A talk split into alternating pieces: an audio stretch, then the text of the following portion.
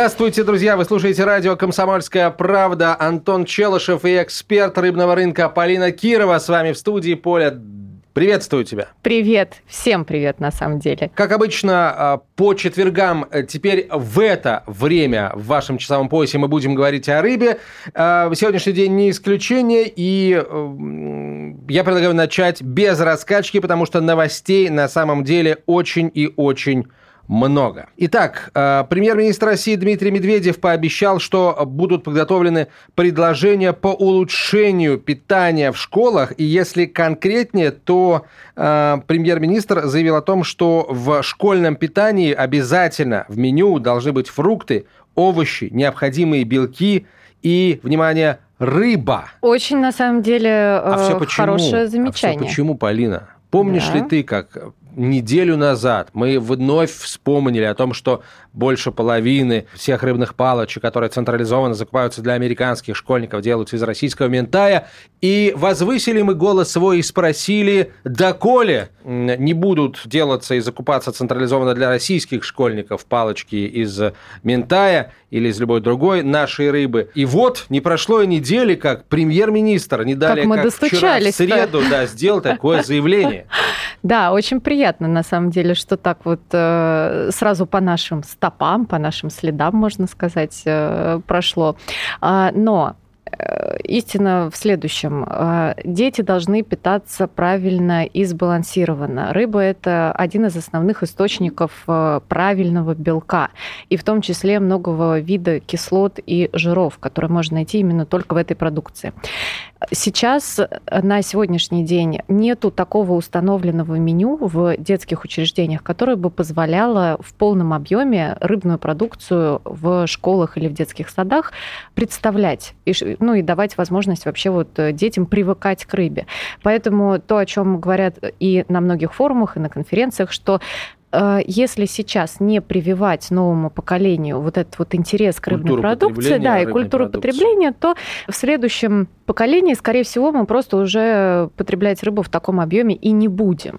Поэтому я очень положительно отношусь к этой ну, новости. Ну, я это, на самом деле тоже, на первый взгляд, это, это все действительно все выглядит очень хорошо. А я сразу интересно, а почему мы не можем в меню э, вот, вписать рыбу в нужных э, объемах? Почему? То есть вообще как составляется школьное меню и набор продуктов для школьного меню? То есть, видимо, тоже проводятся какие-то торги и выбирается победитель но это на самом деле, я об этом так с опаской говорю, потому что ведь у нас система госзакупок работает как? Кто ниже цену предложил, тот и победил. Но не только так. Э, есть техническое задание, которому нужно соответствовать в любом виде вот этих вот государственных торгов, особенно по продуктам питания. То есть, грубо говоря, там, если закупают ментай, то он должен быть именно распилен определенным образом. В нем не должно быть, например, костей, примеси крови, там каких-то подтеков и так далее, и так далее. И эти тех задания, как у федеральных сетей, также и в госконтрактах они занимают многие страницы.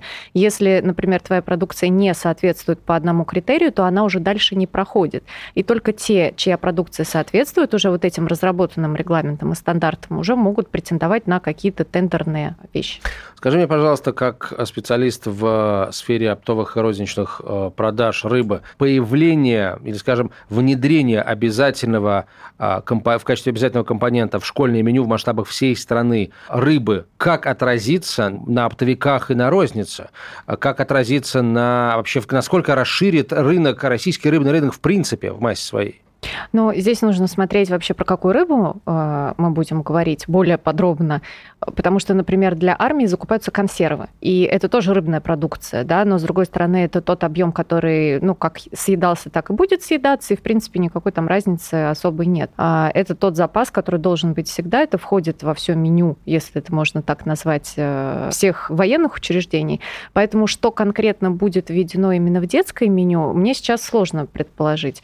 Э, я могу могу только подумать, что это, скорее всего, будут не тушки, это будут уже э, более глубокие продукты, более глубокой переработки. Фарш.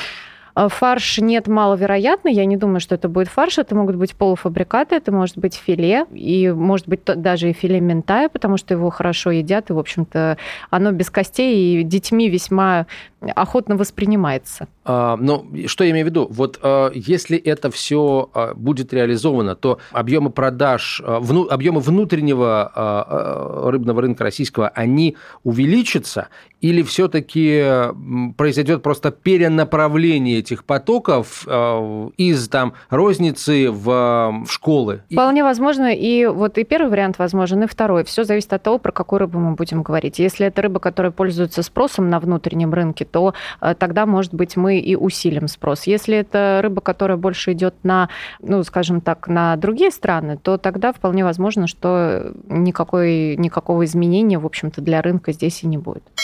Так, еще одна новость, э, которую там в двух словах я попрошу, я, я их, ее в двух словах представлю и прошу тебя прокомментировать. А может быть и э, сразу перейдем к нашей большой теме следующей. Дело в том, что у нас фиксируется массовый, часто фиксируется массовая гибель рыбы в Астраханской области во время весеннего половодья. Страдают и частиковые виды, и более ценные виды. И достаточно неприятное зрелище это в этом. Местное население страдает, э, туристическая отрасль астраханская страдает, э, все страдают. Все из-за чего? Из-за того, что... Наверное, из-за того, что в Астрахани очень много ловят рыбы, очень ее любят. И, наверное, ты хочешь сказать, сказать что-то про э, ил, который находится в реках э, Астраханской области?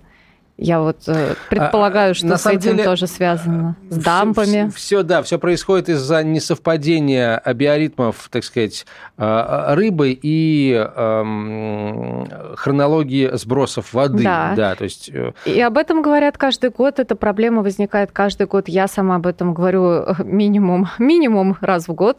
Это, да, это проблема, которая существует. И, к сожалению, со времен СССР с этим ничего не делали. Если раньше мы чистили свои реки и та же самая щука, например, достаточно вольготно себя чувствовала, то сейчас, когда реки э, запружены илом, щука уходит и уходит в соседние страны, в том числе в Казахстан, например, она тоже уходит.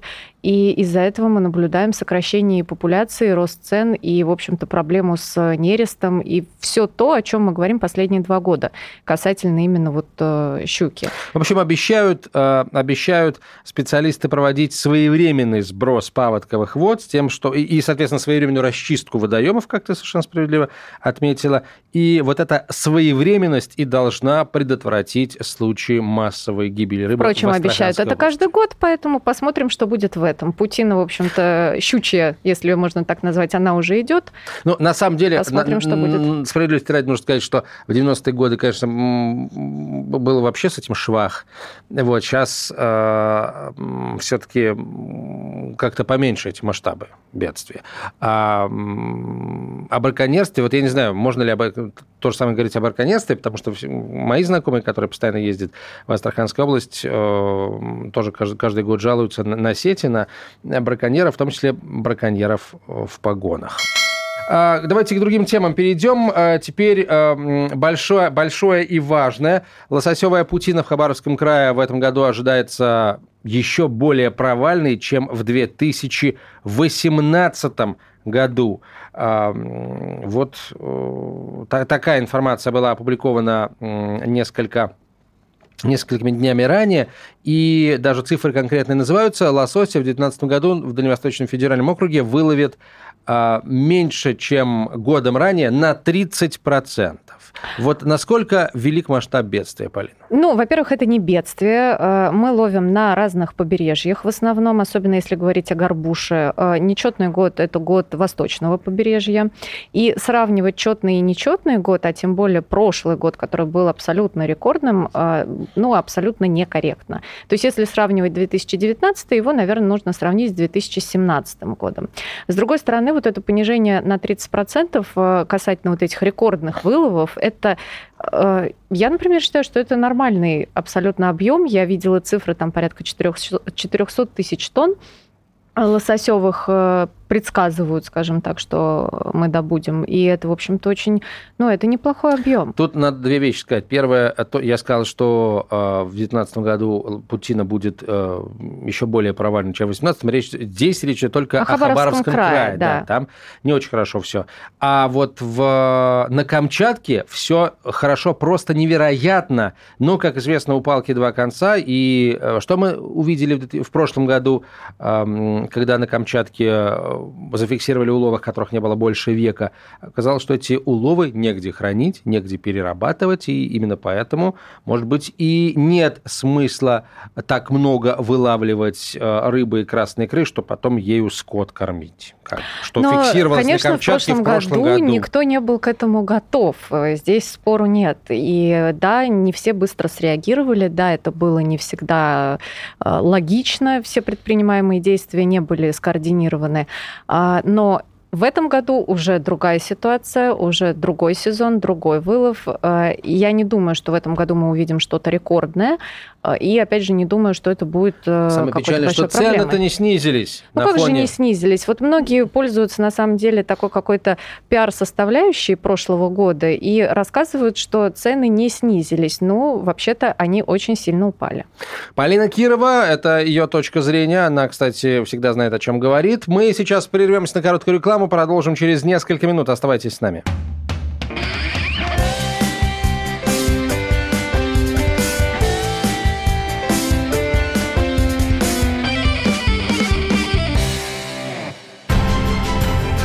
Будьте всегда в курсе событий.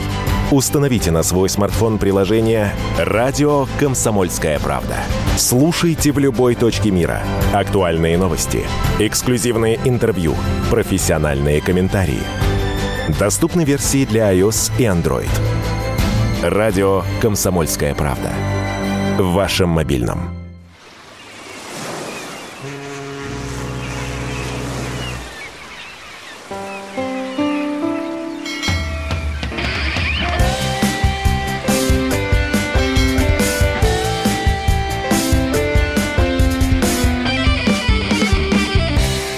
Продолжаем разговор. Полина Кирова, эксперт рыбной э, отрасли. Э, меня зовут Антон Челышев. Следующая тема, которой хотел бы посвятить несколько минут, связана с э, очередными выводами, к которым пришли очередные ученые. И не на... британские. Не британские, не британские нет. Да. Ну, на самом деле, иронизировать на самом деле не стоит, потому что не все британские ученые одинаково бесполезны, есть и полезные среди них. Сейчас мы поговорим о о том, чем на самом деле и кому на самом деле полезна средиземноморская диета. Вот ты, Полина, прекрасная совершенно, прекрасно Спасибо. выглядящая всегда. Скажи, пожалуйста, прибегала ли ты хоть раз к средиземноморской диете? Ты знаешь, я к диетам отношусь э, скорее как к образу жизни, а не как к каким-то э, таким временным отрезкам, когда ты питаешься чем-то определенным. Средиземноморская диета, насколько я знаю, состоит из злаковых, из э, круп, в большом объеме, мясо не чаще, чем один раз в неделю и достаточно частое потребление рыбы и морепродуктов. Э, в принципе, я так питаюсь все время, э, но никаких идеологических подоплек под этим у меня нет.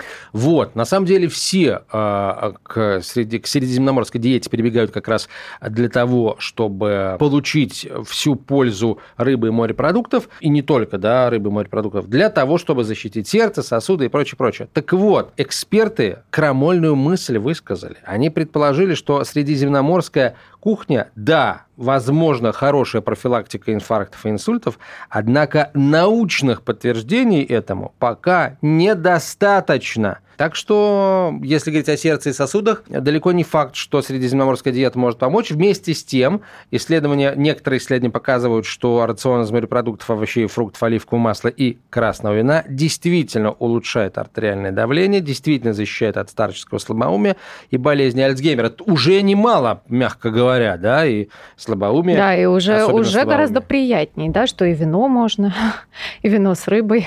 Вот, а что-то серьезного, точнее определенного определенного о влиянии средиземноморской диеты на сердечно-сосудистую систему сказать пока нельзя, говорят ученые. Ну, кстати, очень много диет, они основаны на каких-то таких э, более ну, скажем так, на наблюдениях, а не на каких-то научных исследованиях, потому что мне кажется, что достаточно тяжело это а, выяснить именно научным способом. Ну вот, кстати, кстати, вот это заявление ученых, это не удар ли по реноме той же рыбы, а, которая действительно, ну, мы говорим о том, что она полезна, врачи говорят о том, что она полезна, в том числе и для защиты сердца и сосудов, и тут бац, и заявляют нам, что вполне возможно средиземноморская диета, которая во многом на рыбу и морепродукты опирается, эффекта никакого не имеет на сердце и сосуды. Это же ведь удары по рыбе тоже, Полина, как ты на это смотришь? Я думаю, что нет. Я не думаю, что это удар, потому что люди, которые потребляют рыбу, они ее потребляют не только потому, что это в рамках какой-то диеты происходит, а потому что, а, она нравится, б, она сезонная, вкусная, с, она э, из того региона, в котором, например, человек живет.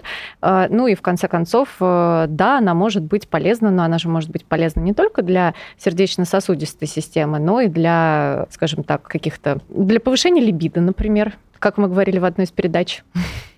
Кто знает. То есть вот отличный способ, так сказать, можно на себе провести эксперимент, при, присесть на средиземноморскую кухню, чтобы потом приподнять свои навыки в известном деле.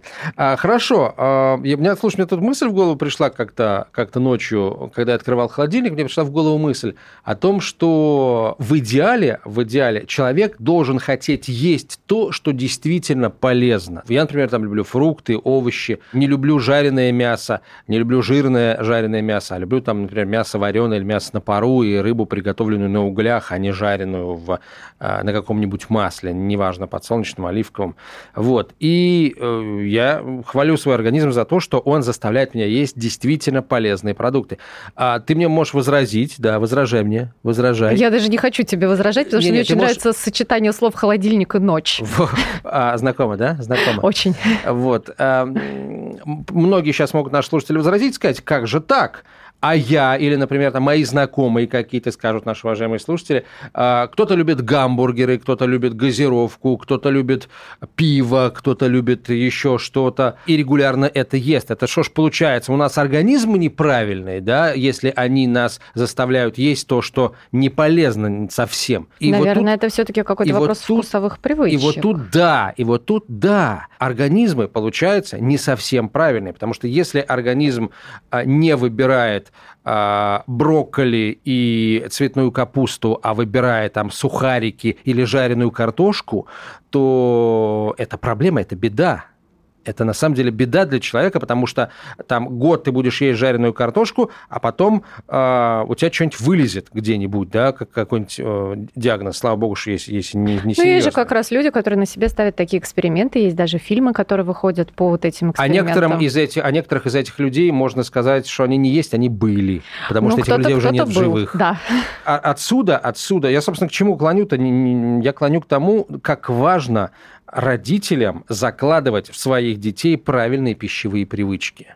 Да, вот я просто сейчас это, это, это делаю со, со своим ребенком, и это стоит, ну, не буду кривить душой, колоссальных, э, колоссальных сил не уходит, просто потому что мы сами, родители, пытаемся есть правильную пищу. Вот, вот какую рыбу ты ребенку можешь порекомендовать? Своему, ребенку например. своему. Ну, в детском саду я знаю, что им дают рыбные блюда и рыбные супы, и, как правило, это наша северная рыба, то есть это вот э, минтай, навага, а, треска. Я одно время следил внимательно за меню, сейчас перестал. Но рыба точно есть.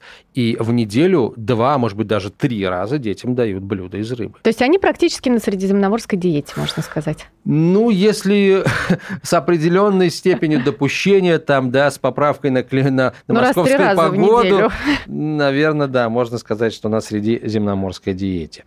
А, а, так, хорошо. На самом деле, меня зацепила эта новость новость э, о том, что средиземноморская диета, вопреки устоявшемуся мнению, может быть, может не быть как бы полезной для сердца и сосудов, не вредной, а как раз именно э, полезность ее не доказана. И мы решили позвонить э, врачу-гастроэнтерологу, чтобы спросить, а, а каких еще полезных, какие еще полезные свойства там, рыбы и морепродуктов на самом деле с недоказанной этой самой эффективностью. Будем развенчивать мифы. Давайте, да. Нурия Дианова, мы дозвонились, задали ей этот вопрос, и вот что нам врач-гастроэнтеролог, диетолог Нурия Дианова на этот вопрос ответила. Мало очень работ, которые бы точно подтверждали непосредственно, а, сколько именно мы получаем а, омега-3 а, жирных кислот в зависимости от способов кулинарной обработки рыбы. Были данные о том, что чем выше температура нагревания рыбы, тем а, шанс того, что омега-3 мы получим а, в заявленном количестве, ну, такой низкий достаточно.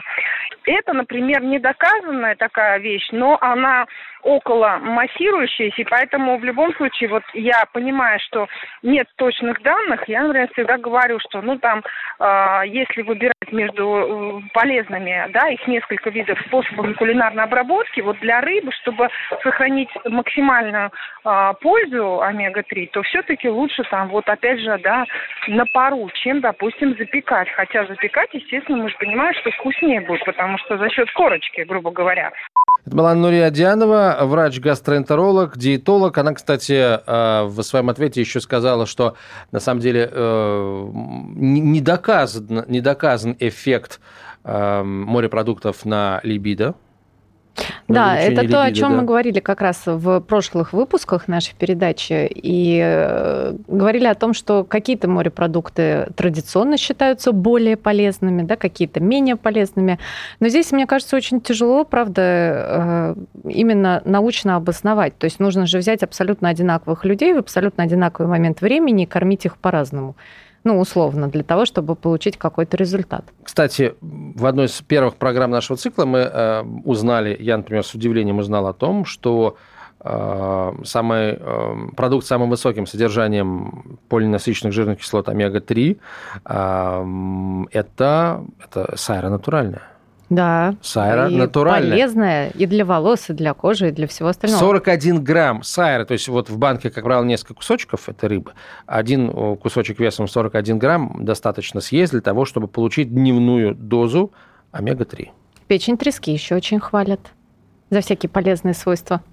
Ну, на самом деле, да, печень трески, печень ментая. И э, если говорить о рыбе, то сложно найти рыбу, которая была бы не полезна, да, была бы вредна. Ну, ну разве что какую-нибудь выращенную в Юго-Восточной Азии в непонятных условиях. Ну, это может быть как минимум пангасиус, который, вот, про которого ты, наверное, говоришь, да, который именно, именно там в основном и выращивается. Ну и также это могут быть э, неправильно приготовленные консервы э, с неправильной обработкой. И если говорить еще о подменах, то это может быть масляная, невысокого уровня, которую, в общем-то, днем с огнем не сыщешь, и которая продается в том числе вот в столичных магазинах много где. Это хорошая рыба.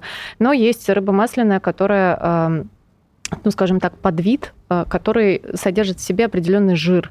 И эту рыбу нужно э, специальным способом обрабатывать для того, чтобы этот жир не попадал в организм человека. Вытапливать.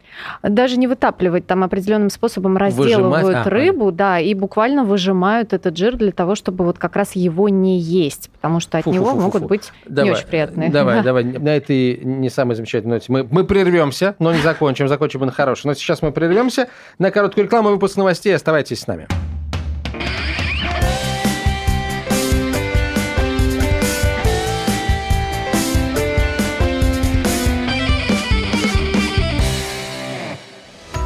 Максим Шевченко. Я вот за что люблю «Комсомольскую правду». Сегодня «Комсомолка», не устану это повторять, является практически единственным СМИ в России федерального масштаба, который дает реальную картину страны. Радио «Комсомольская правда». Нас есть за что любить.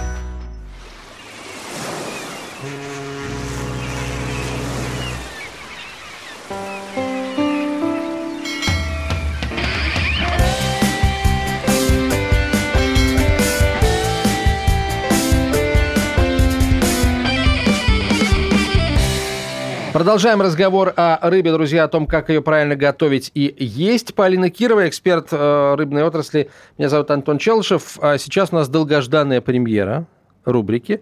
А, мы э, много рассказываем вам о всяких разных видах э, рыб, мы разыгрываем призы. Сегодня э, у нас очередная премьера. А, дело в том, что в истории происходило немало событий, связанных с рыбой, прямо или косвенно. О которых нам очень хочется рассказать. Великие люди какие-то. Кто-то рыбу любил ловить, кто-то любил есть, кто-то на ней поскользнулся, упал и разбил себе там что-то. Вот. В общем, много, много всяких историй, связанных с рыбой э, реальных, мифических, э, полумифических. И вот будем мы эти истории собирать и вам рассказывать. Начнем сегодня. Итак, встречайте.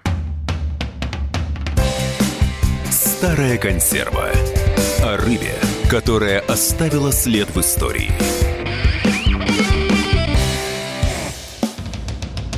Любимым дежурным блюдом у юного Володи Ульянова были бутерброды. Совсем уже немецкое в то время кулинарное изделие. Бутерброды делались с хорошей копченой рыбой, осетровым и севрюжим балыком. Как известно, под осетринку да под бокал французского шампанского о судьбах народа лучше всего думается. Причем, как говорят диетологи, копченая и соленая красная рыба была единственным сравнительно ценным пищевым компонентом, который Ленин получал в детстве. Она имела огромное значение как источник фосфора. Благодаря лейб-медику Тарасову до нас дошли гастрономические пристрастия императора Александра I. Его Величество любил икру черную и красную, особенно кетовую, зернистую и паюсную. Ну, кстати, именно при Александре I этот экзотический русский продукт стал проникать в Европу. Любопытно, что Наполеону Бонапарту его повара впервые зернистую икру подали сваренной. А вот король Генрих VIII Тюдор просто обожал рыбный пирог «Мечтатель». Необычен способ его приготовления. Целые сардинки укладывались на корж головой вверх. Сверху пирог закрывался тестом, в котором прорезались дырки, и в них продевались головы сардинок. Когда пирог подавали на стол, на едока смотрели большие печальные рыбьи глаза. Рацион царицы Клеопатры отвечал заповедям здорового питания. Именно здоровая еда, как известно, помогает хорошо себя чувствовать, быть в тонусе и хорошо выглядеть. Овощи и фрукты египетская владычица ела в огромных количествах, но больше всего отдавала предпочтение морепродуктам и рыбе. Она знала об их чудесном воздействии на либидо, поэтому налегала на них как могла. Вот такая вот история. Истории, на самом деле, я сам заслушался. Открываешь холодильник ночью, а на тебя смотрят глазки Печальные- из пирога. Печальные рыбьи глаза. Это как пирог-мечтатель. Да, мечтательно смотрят на тебя. Мечтатели. Сардинки мечтатели. А, так, да, интересно, а, что, что, что меня еще за- зацепило? Клеопатра и Либидо? Клеопатра, ну, там, в общем, ничего нового.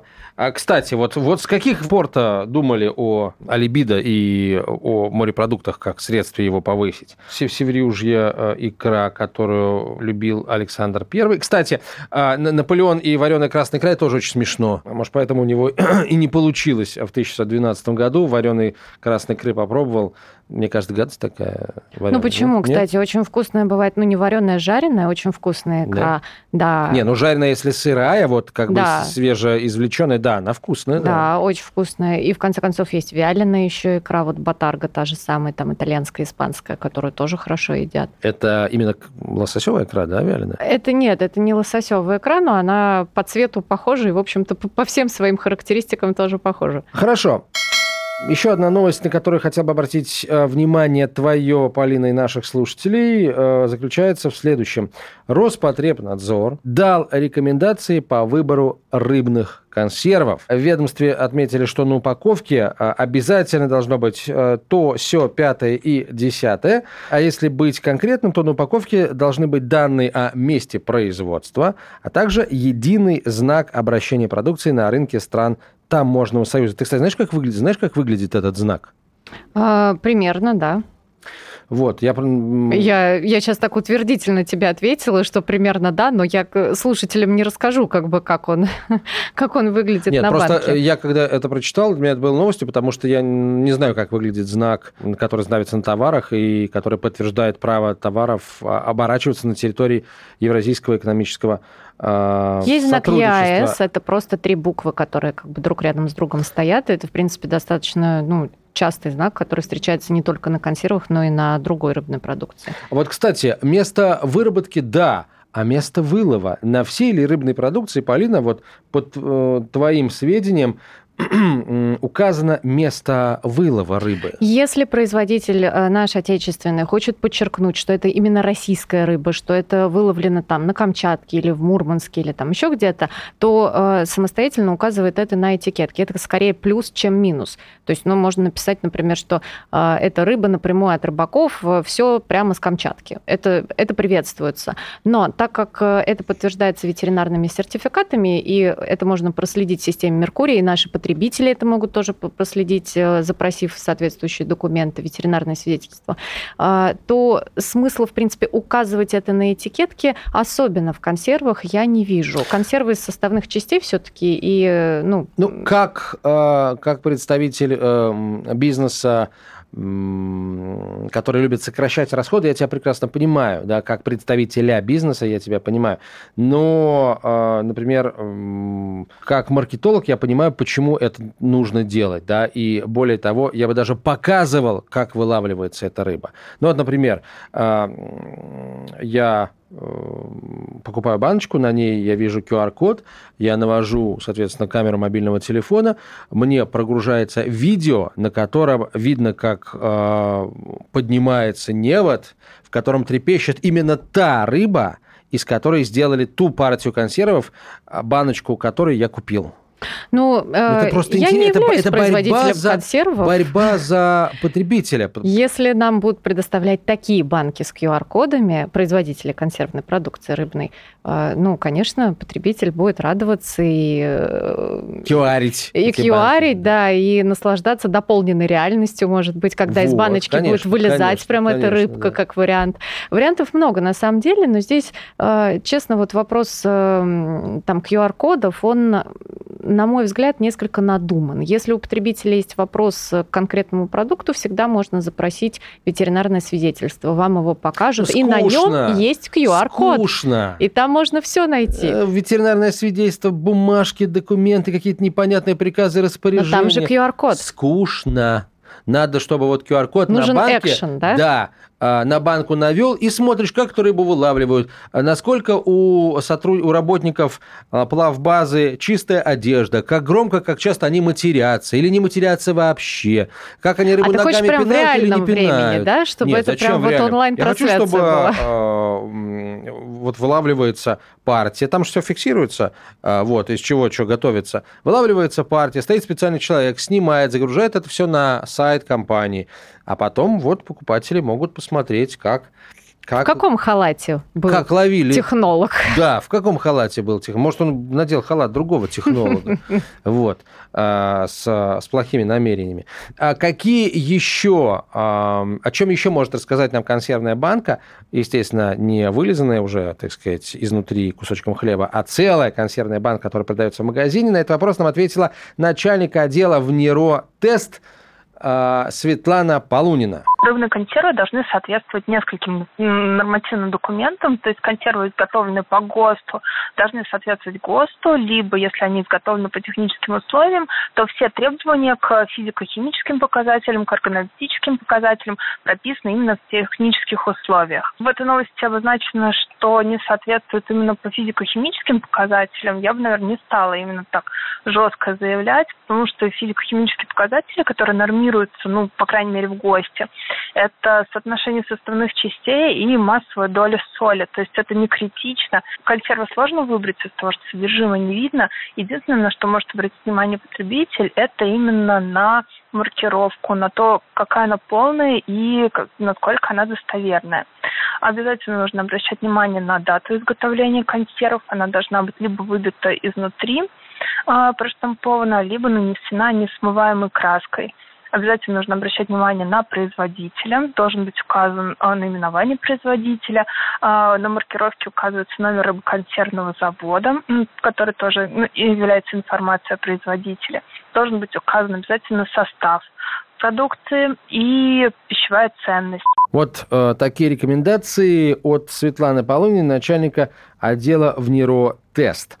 Я бы добавила еще, да, что вот, целостность мой упаковки этому... тоже не должна быть нарушена ни в коем случае, никаких э, пятен, никаких, никакой ржавчины, никаких вздутий. Еще, смотри, у нас очень мало времени. То есть получается, что если я беру консервную банку, она сама по себе целая, да, герметичность не нарушена. Но я вижу, ну, такое часто, сейчас, к счастью, не так часто в хороших магазинах, а раньше было вот достаточно часто, а, но она выпачкана в содержимом этих консервов, которая, видимо, вылилась из другой банки, целостность которой оказалась нарушена. Вот получается, такое лучше вообще не брать? Да нет, ну почему? В рамках одной партии партии может быть бой, и это определенный процент, э, который на это уходит. Бою бой. Вот на этой замечательной ноте мы заканчиваем сегодня нашу программу. Полина Кирова, эксперт рыбного рынка, была а, в нашей студии, собственно, как обычно, по четвергам помогает нам погружаться в э, рыбный мир. Поль, спасибо тебе за это большое. До встречи через неделю. Пока.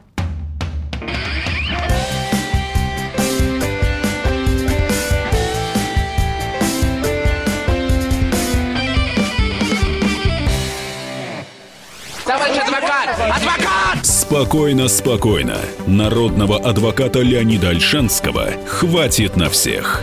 Юридические консультации в прямом эфире. Слушайте и звоните по субботам с 16 часов по московскому времени.